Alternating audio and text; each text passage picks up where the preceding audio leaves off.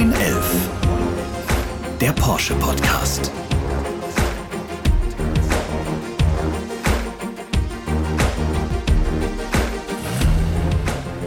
Herzlich willkommen zu einer neuen Folge von 911, dem Porsche Podcast. Mein Name ist Sebastian Rudolph und ich freue mich darauf, mit meinen Gästen über spannende Themen rund um die Porsche-Welt zu sprechen. In dieser Staffel haben wir eine neue Rubrik, ein Vorgeschmack auf die jeweilige Folge. Neun Wörter in elf Sekunden. Um was es in dieser Folge geht. Motivation, Elektromobilität, Pioniergeist, Exoskelett, Chance, Nachhaltigkeit, Inspiration, Schlafwagen, Porsche-Strategie 2030. Auch dieses Mal haben wir unser Podcast-Studio wieder hoch oben im Porsche-Museum in Stuttgart-Zuffenhausen aufgebaut. Von hier haben wir einen schönen Blick auf den Porsche-Platz mit einer Skulptur in der Mitte, an der drei weiße Elver in den Himmel ragen. In dieser Podcast-Folge schauen wir auf Meilensteine der Mobilität. Und ich spreche mit einer der Persönlichkeiten der Automobilindustrie. Ein Pionier, sportlich obendrein. Herzlich willkommen, Oliver Blume. Hallo Sebastian. Vor einem Jahr haben wir hier im Podcast gemeinsam mit dir und dem Journalisten Kai Diekmann über Corona und die Auswirkungen auf die Wirtschaft gesprochen. Hören wir mal rein. Wie gelingt es uns, unseren Betrieb so weit wie möglich aufrechtzuerhalten? Wir haben bei uns im Unternehmen Schutzmechanismen aufgegriffen. Wir haben gesehen, wo können wir operativ weiterarbeiten? Wie organisieren wir Homeoffice? Haben dort auch vom IT-Bereich eine sehr gute Unterstützung erhalten, sodass das vom ersten Tag an sehr gut möglich war. Und für uns gilt jetzt diese Erfahrung, die wir in dieser Zeit gesammelt haben, da waren auch viele positive dabei, in die Zukunft zu tragen. Erfahrungen, die man gesammelt hat, in die Zukunft übertragen. Wie hat sich Porsche seit dieser Herausforderung Corona verändert? Unser ganzes Leben hat sich in den letzten Monaten verändert. Wir standen vor einer großen Herausforderung, unser Unternehmen zu organisieren. Das ist schön, jetzt hier mal reinzuhören und rückblickend zu sagen, dass wir auch viel Positives übertragen haben in der Form, wie wir zusammenarbeiten. Wir haben eine Mischung mittlerweile, dass wir uns persönlich treffen, aber dass wir auch virtuelle Konferenzen dort nutzen, wo es Sinn macht. Für mich war ganz besonders wichtig, dass wir weiter ganz hart auf dem Tempo geblieben sind bei Porsche und kann als Fazit ziehen, dass wir stärker aus der Krise hervorgehen, als wir reingegangen sind. Eine Krise bringt Herausforderungen mit sich, auch Ängste, zusätzliche Belastungen.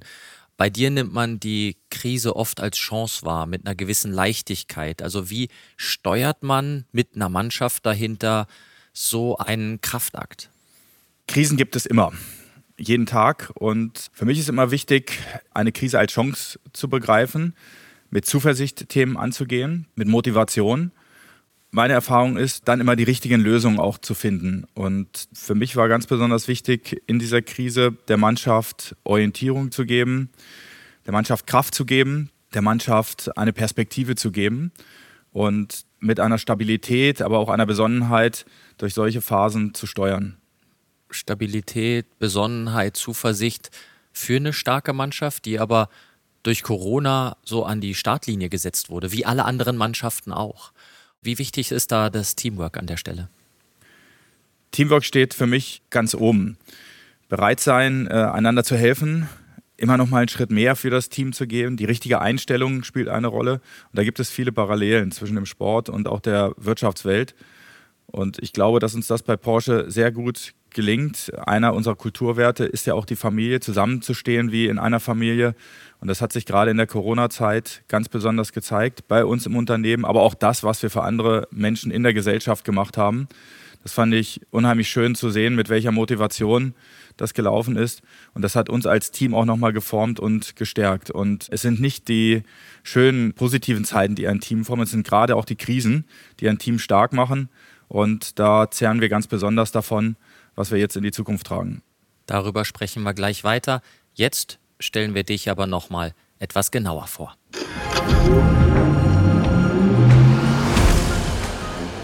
Ich denke, Pioniergeist hat auch keine Grenzen und da gibt es auch keine Ordnungskriterien und das beginnt ja auch schon, vielleicht ein Pionier seines eigenen Lebens zu sein und mit dem, was man dann vorlebt, wieder ein Beispiel zu geben. Pioniergeist, Herzblut, Sportlichkeit, Familiensinn. Oliver Blume trägt die Porsche DNA in sich. Seit 2015 ist der gebürtige Braunschweiger Vorstandsvorsitzender der Porsche AG. Erfolg ist für Oliver Blume Mannschaftssache.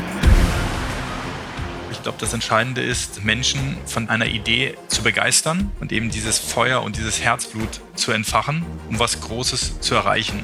Zu den Teamerfolgen von Oliver Blume gehört zum Beispiel die Einführung des vollelektrischen Porsche Taycan. Der erste große Meilenstein in Richtung Transformation. Auch im Sport ist Oliver Blume ein Mannschaftsspieler. Fußball ist seine große Leidenschaft. Fürs aktive Spielen fehlt heute oftmals die Zeit. Wann immer es geht, schlüpft er dafür nun in die Joggingschuhe. Jogging-Schuhe sind ein gutes Stichwort, denn ähm, den Streckenverlauf muss man so aussteuern, dass man dann gut drüber laufen kann. Die Frage ist, auch vor dem Hintergrund solcher Herausforderungen, die es gibt, nicht nur für die Automobilindustrie, wie gestaltet man den Weg und wie ist er dann so fest, dass du drüber joggen kannst? Ja, Corona hat gezeigt, dass es keine Garantien gibt. Es ist aber wichtig, ein Unternehmen zu steuern mit einem klaren Ziel. Wir haben uns dort mit der Porsche-Strategie 2030 sehr genau überlegt, wie stellen wir uns die Welt 2030 vor. Ob es so kommen wird, ist natürlich eine andere Frage. Aber es ist schon wichtig, sich auf den Weg zu machen, zu schauen, ob ich nach Norden oder nach Süden gehe und dann das richtige Gepäck mitzunehmen.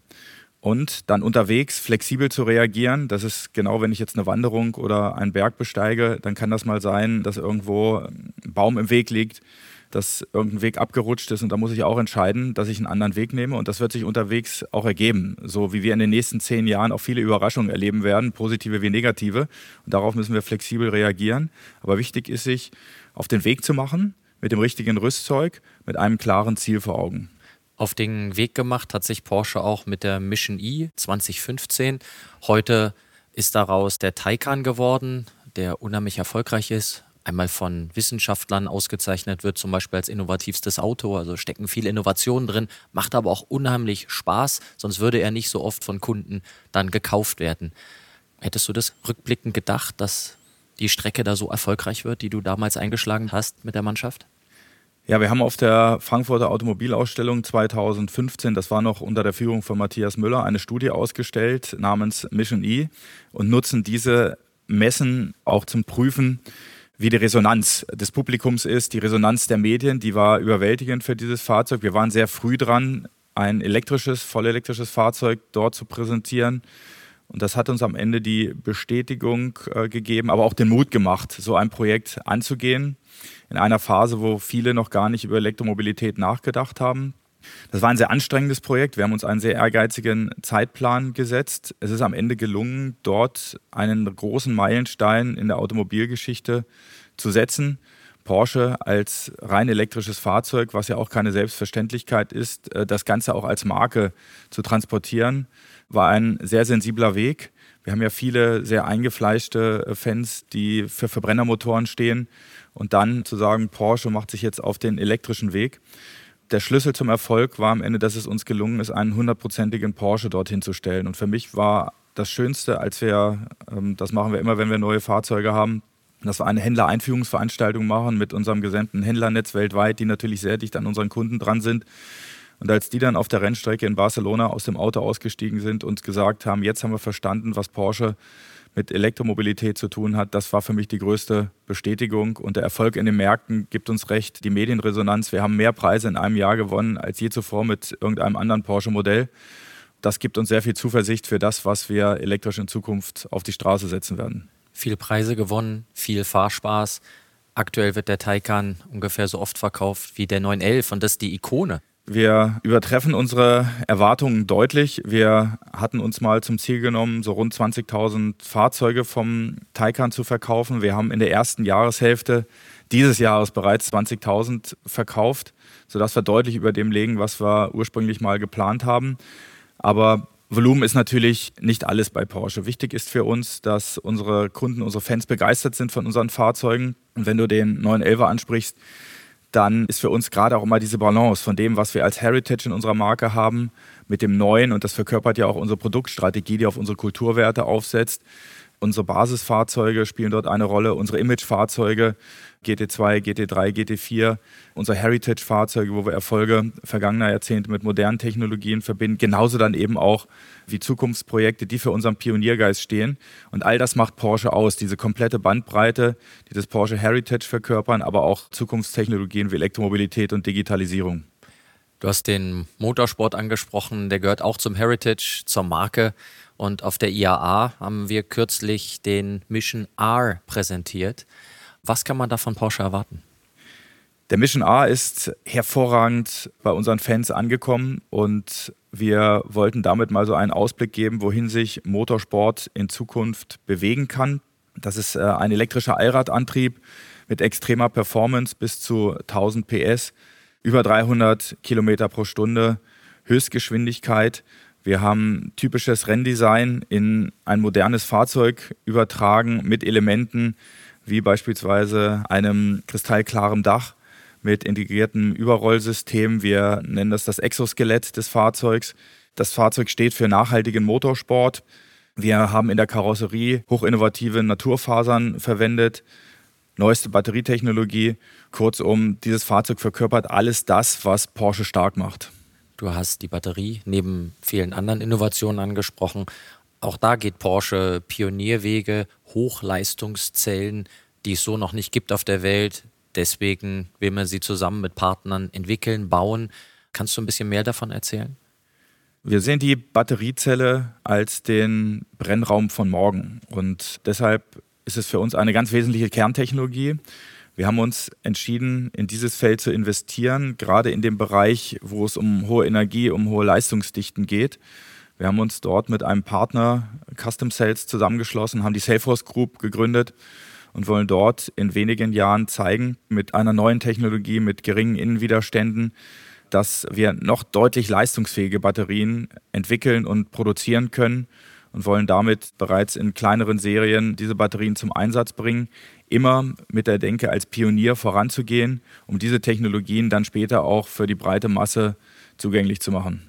Und welche Rolle spielt bei all diesen Technologien und Innovationen dann noch der Verbrennungsmotor? Der Verbrennungsmotor spielt für uns nach wie vor eine große Rolle. Wir sehen gerade in der Phase der Transformation den Mix, den wir in der Produktstrategie formuliert haben, hochemotionale Verbrennungsmotoren, performante Hybridantriebe und rein elektrische Fahrzeuge als den richtigen Weg, auch die unterschiedliche Schrittgeschwindigkeit in den verschiedenen Regionen der Welt bedienen zu können. Wir haben für alles tolle Ideen. Unsere Strategie ist es, in jedem Segment jeweils eine dieser drei Technologien anbieten zu können, dass unsere Kunden dort die breite Wahl haben. Natürlich geht die Richtung in die Zukunft ganz klar Richtung Elektromobilität, aber auch für die Verbrenner haben wir uns das überlegt, dass wir selbst in synthetische Kraftstoffe investieren. Und da sagen manche, warum macht Porsche das? Wir sehen uns auch dort als Pionier, wie wir vor einigen Jahren stark auf die Elektromobilität umgeschaltet haben, als Pionier nachhaltiger Mobilität, gab es auch viele Skeptiker, die gesagt haben, Mensch, funktioniert das Elektromobilität überhaupt und dann auch noch für Porsche. Mittlerweile äh, sind diese Stimmen deutlich leiser geworden. Man spürt jetzt auch in der Automobilindustrie ein ganz klares Bekenntnis, dass alle Hersteller in Richtung Elektromobilität umsteuern. Und dafür braucht es Beispiele, dafür braucht es Leuchttürme. Und ein ganz wesentlicher Leuchtturm war der Taycan. Genauso sehen wir das bei den synthetischen Kraftstoffen. Die sogenannten E-Fuels machen dann Sinn, wenn ich sie in Regionen auf der Welt produziere, wo ich nachhaltige Energie im Überfluss habe. Die Erzeugung dieser Kraftstoffe aus Wasserstoff und aus CO2 aus der Luft erfordert viel Energie, aber wenn ich jetzt, so wie wir das machen, in Chile bin, wo ich das ganze Jahr über Wind habe, dann spielt das keine Rolle, wie viel Energie ich reinstecke. Und wir sehen diese synthetischen Kraftstoffe als eine tolle Möglichkeit, gerade für Fahrzeuge, die sich im Bestand befinden, für bestehende Verbrennungsmotoren, diese nahezu CO2-neutral zu fahren. Wir machen das seit einigen Jahren sehr erfolgreich mit historischen Elvern, mit aktuellen Elvern und insofern ist das für uns auch wieder eine Pionierleistung, die dann auch nicht nur auf die Automobilindustrie abzielt, sondern für andere Industrien, die in Zukunft nicht ohne diese Kraftstoffe auskommen werden, wie beispielsweise die Luftfahrt und die Schifffahrt. Und das ist wieder typisch Porsche, dass wir als Pionier vorangehen. Und dieser Pioniergeist steckt in den Wurzeln und ist aktueller denn je. Das ist das Interessante, dass die Firma sich so dynamisch gehalten hat und über dem Pioniergeist dann neue Spielfelder sich eröffnet. Aber du hast die Skeptiker angesprochen. Wie erhält man sich dann diese Leichtigkeit, diese Überzeugungskraft zu sagen, ja, ich nehme alle mit, weil der Weg ist richtig? Immer wenn man was Neues anfängt, gibt es Skeptiker. Es gibt Leute, die daran zweifeln, dass eine Idee erfolgreich sein wird. Und das Beste ist, Beweise zu setzen. Und wenn wir jetzt das Thema synthetische Kraftstoffe nochmal nehmen, wir wollen dort im nächsten Jahr bereits diese Kraftstoffe im Motorsport einsetzen. Äh, wir sehen Möglichkeiten, diese Kraftstoffe in unseren Porsche Experience Centern einzusetzen. Eine Erstbefüllung in der Fabrik ist denkbar, die Kraftstoffe in unseren Erprobungen einzusetzen. Und wenn man dann beweist, dass die Technologie funktioniert, dann sind Skeptiker sehr schnell überzeugt. Aber diesen Beweis müssen wir erstmal antreten und das ist die große Aufgabe eines Pioniers und die große Motivation eines Pioniers, dafür zu kämpfen, zu zeigen, dass es funktioniert und dann auch Anwendungen zu präsentieren, die sich dann wieder später in die Breite entwickeln. Wir sprechen gleich weiter darüber. Jetzt hören wir uns an, welche zukunftsweisenden Entscheidungen Porsche in den vergangenen Jahren getroffen und vor allen Dingen auch umgesetzt hat. Porsche fährt voll elektrisch in die Zukunft. Mit dem Debüt des Taycan im Jahr 2019, dem ersten vollelektrischen Sportwagen, hat das Unternehmen ein Zeichen gesetzt. Bis 2025 wird jedes zweite Neufahrzeug mit elektrifiziertem Antrieb ausgeliefert werden, vollelektrisch oder als Plug-in-Hybrid. Mit dem vollelektrischen Macan macht Porsche einen weiteren Schritt in die Zukunft der Elektromobilität. Porsche setzt auf die Zusammenarbeit mit digitalen Entwicklern, Startups und Innovationszentren auf der ganzen Welt. Dazu gehört zum Beispiel das kroatische Technologie- und Sportwagenunternehmen Rimac Automobili, das Porsche bei der Entwicklung innovativer Hightech-Komponenten für die Elektromobilität unterstützt. Auch die Fertigung eigener Hochleistungsbatteriezellen geht Porsche im Team an. In einem Joint Venture mit Custom Cells, einem der weltweit führenden Unternehmen im Bereich der Lithium-Ionen-Batteriezellen. Porsche hat sich zu einem Pionier für nachhaltige Mobilität entwickelt. Dazu gehört für das Unternehmen auch eine Produktion, die klima- und Ressourcen schont. An den Standorten in Zuffenhausen und Leipzig wird bereits CO2-neutral produziert. Das Ziel? Die Zero Impact Factory. Eine Fertigung, die jeglichen ökologischen Fußabdruck vermeidet.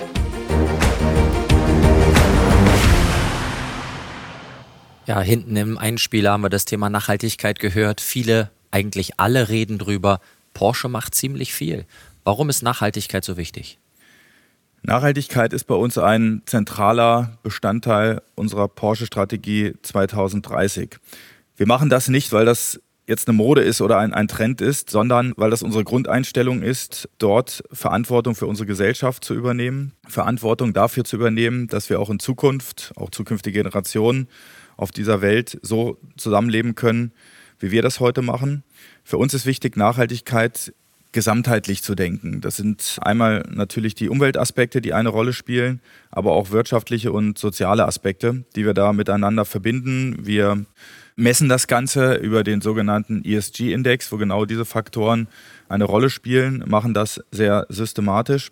Und für mich ist dort ganz besonders wichtig, dass jeder Einzelne zur Nachhaltigkeit beitragen kann.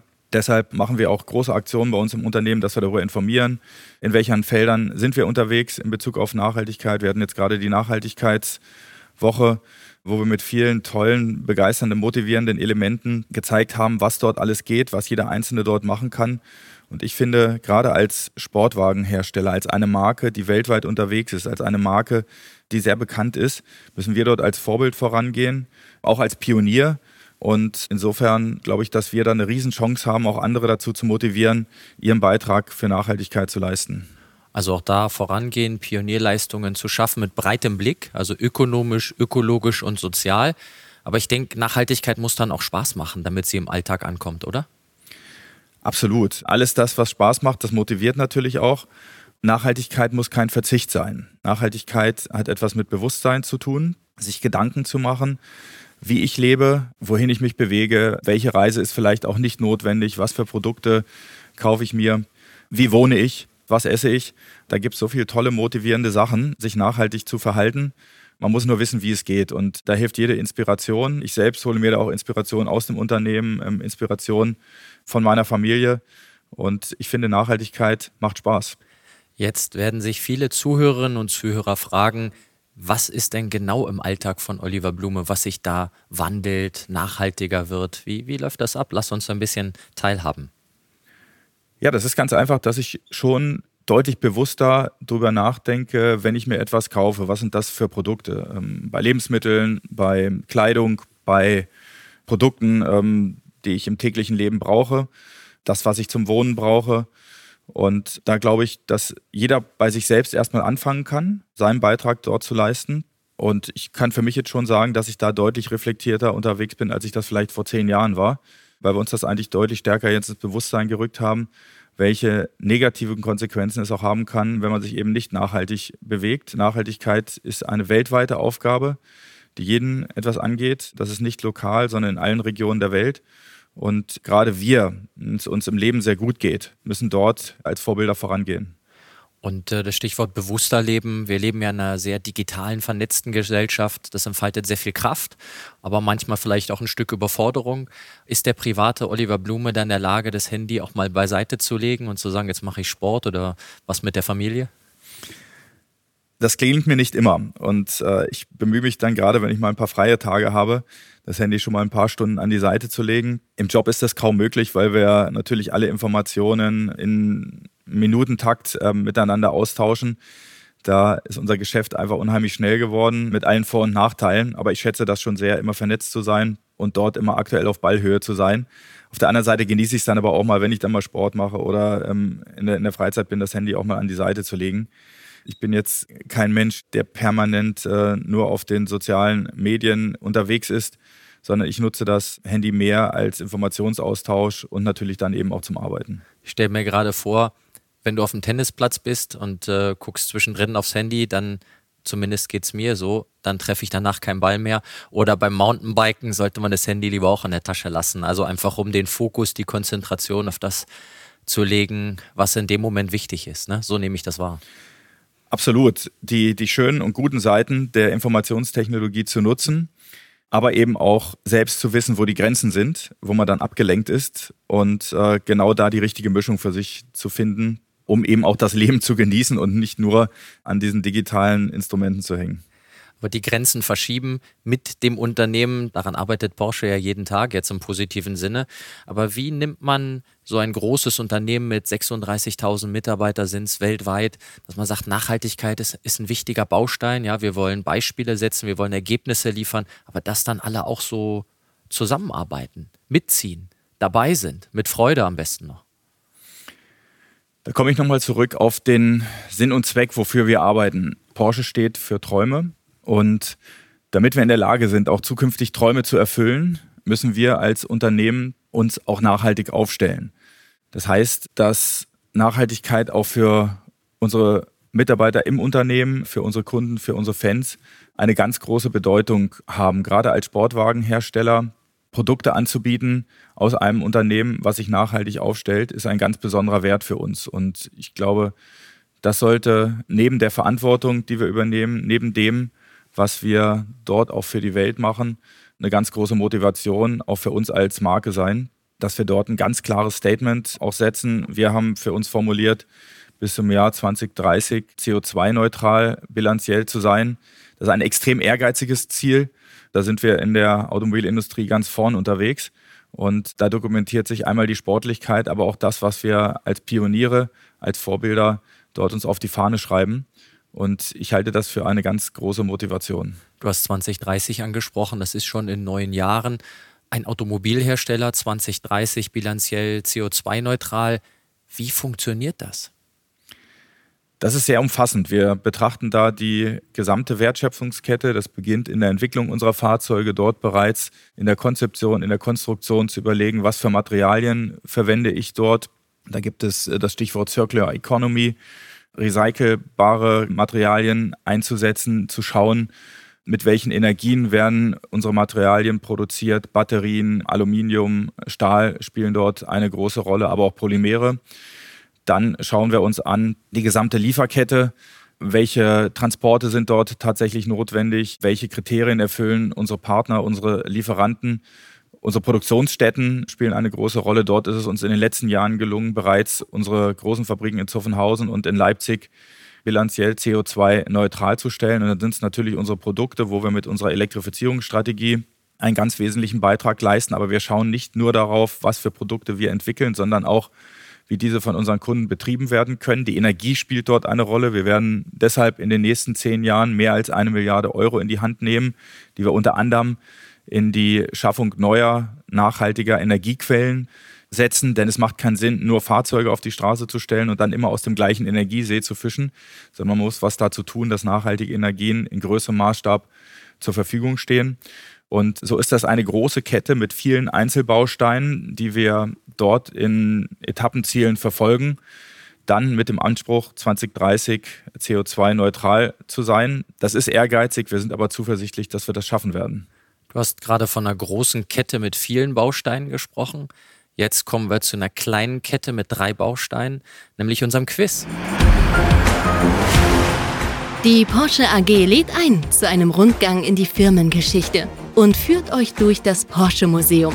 Neben dem Einblick in die Geschichte von Porsche gibt es anschließend die Möglichkeit, Oliver Blume höchstpersönlich bei einem Espresso Fragen zu stellen. Um teilzunehmen, einfach eine E-Mail mit einem Grund, warum ihr dabei sein wollt, an 911-podcast.porsche.de schicken. Unter allen Einsendungen sucht Porsche die Gewinner aus. Mitmachen kann jeder, der mindestens 18 Jahre alt ist. Im Porsche Newsroom unter newsroom.porsche.de/slash podcasts sind die ausführlichen Teilnahmebedingungen zu finden. Viel Erfolg! Ich möchte dir drei Fragen stellen zu Meilensteinen von Porsche. Und für alle Zuhörerinnen und Zuhörer ist wichtig, pro richtige Antwort werden drei Personen an einem Rundgang hier bei Porsche teilnehmen. Das heißt also, je mehr Fragen du richtig beantwortest, desto größer wird die Zahl der Gewinnerinnen und Gewinner sein. Die erste Frage beschäftigt sich mit einem Motorsound. Ähm, mit ihm schlägt sozusagen die Geburtsstunde der Marke Porsche. Und meine Frage ist, welches Auto versteckt sich hinter diesem Sound?